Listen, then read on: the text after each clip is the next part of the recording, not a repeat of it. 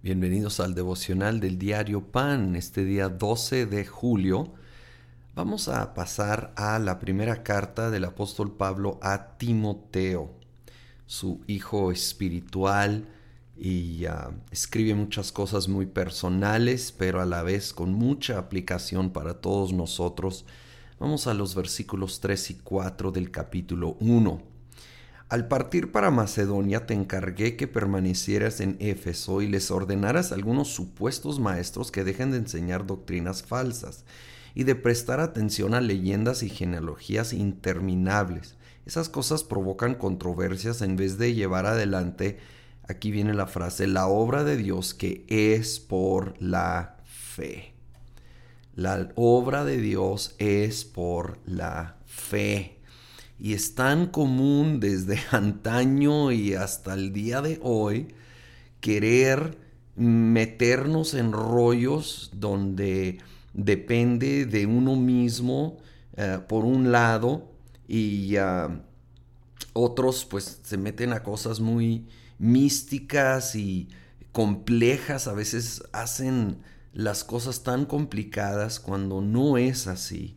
Es por fe, confiando en la obra completa, perfecta y terminada de Jesucristo en la cruz, el Evangelio, impulsándonos a poder vivir esta vida transformados por el poder del Espíritu en nuestro interior. Y no es por obras, no es por ley. El versículo 8 Dice, ahora bien, sabemos que la ley es buena si se aplica como es debido.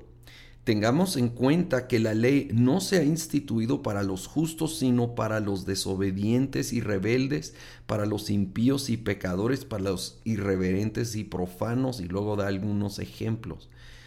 ¿Qué está diciendo? La ley no es para los que hemos sido justificados en Cristo Jesús, porque entonces estaríamos buscando nuestra propia justicia en base a seguir la ley.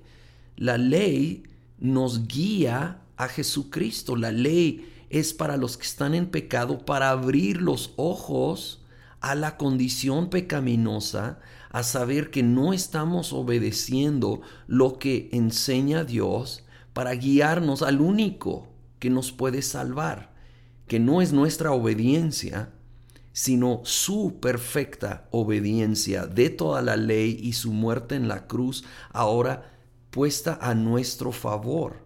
Y por supuesto que ahora buscamos caminar en obediencia al Señor, pero muy, muy conscientes de que número uno, eso no gana o añade a nuestra salvación. Jesucristo es el que hizo la obra completa y perfecta para nuestra salvación. La ley es nuestro guía que nos lleva. si, si quieres, puedes leer en Gálatas capítulo 3, versículo 19 al 25, lo, lo deja muy, muy en claro, nos guía a nuestro Salvador Jesucristo. Y ahí dice, ya que lo encontramos a Él, ya no necesitamos la guía, ya que si llegaste a tu destino, no sigues necesitando esa guía. La ley nos guió, nos reveló nuestra condición pecaminosa, nuestra necesidad de un Salvador. Por eso aquí en este pasaje aclara, es para los que siguen viviendo en pecado y no han encontrado la salvación en Cristo Jesús. Pero ahora en Él tenemos su perfecta justicia que Él nos regala. Y ahora motivados, inspirados, impulsados, empoderados por él mismo, vivimos una vida de obediencia, de honra, honrando, agradando al Señor, pero no para ganar o eh, cumplir con algo, sino en respuesta, en amor y agradecimiento.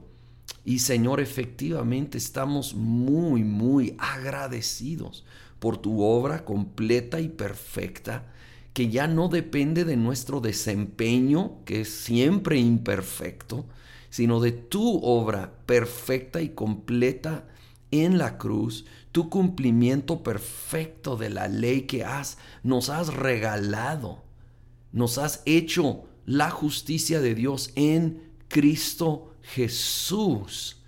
Gracias te damos, Señor. Queremos vivir por la fe de principio a fin, porque el justo por la fe vivirá en el nombre de Cristo Jesús. Amén.